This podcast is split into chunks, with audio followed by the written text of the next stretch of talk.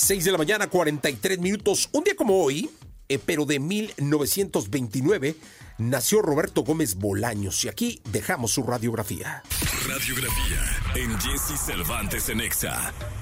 Escritor, dramaturgo, guionista, compositor, director y productor, conocido internacionalmente por frases como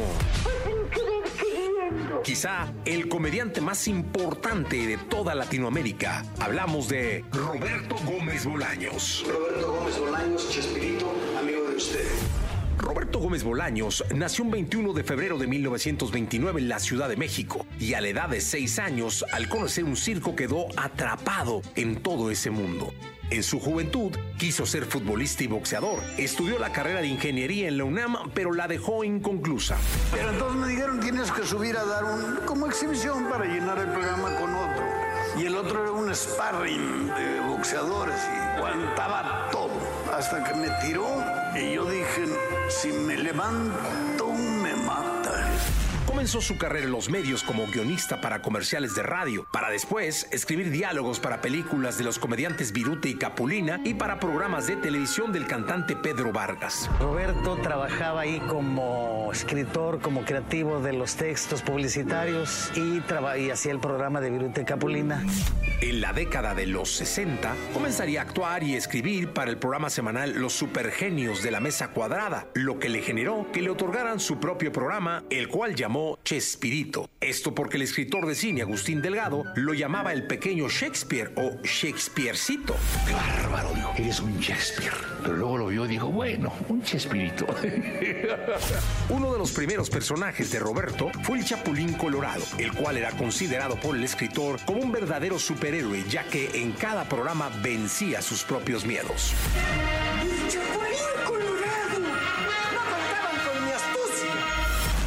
Característica importante de sus personajes era que algunos de ellos tenían nombres que comenzaban con las letras Che, como el Chavo del Ocho, el Doctor Chapatín, el Chompiras, Chaparrón Bonaparte, etc.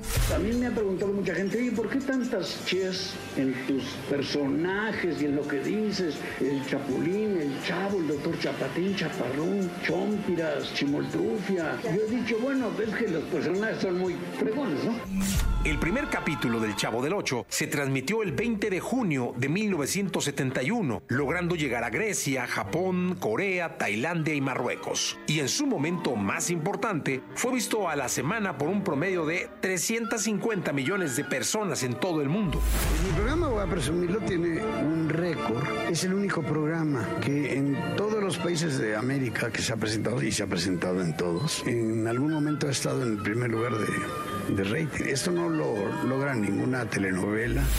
En 2011 abrió su cuenta de Twitter y alcanzó en un mismo día más de 200 mil seguidores. Escribió tres obras de teatro, una de ellas 11 y 12. Duró cerca de 7 años en cartelera. Tiene dos calles con su nombre, una de ellas dentro de los estudios de Televisa, la otra en el estado de Durango. Y se dice que el nombre del entrañable personaje del Chavo del Ocho era Rodolfo Pietro Filiberto Rafaelo Guglielmi.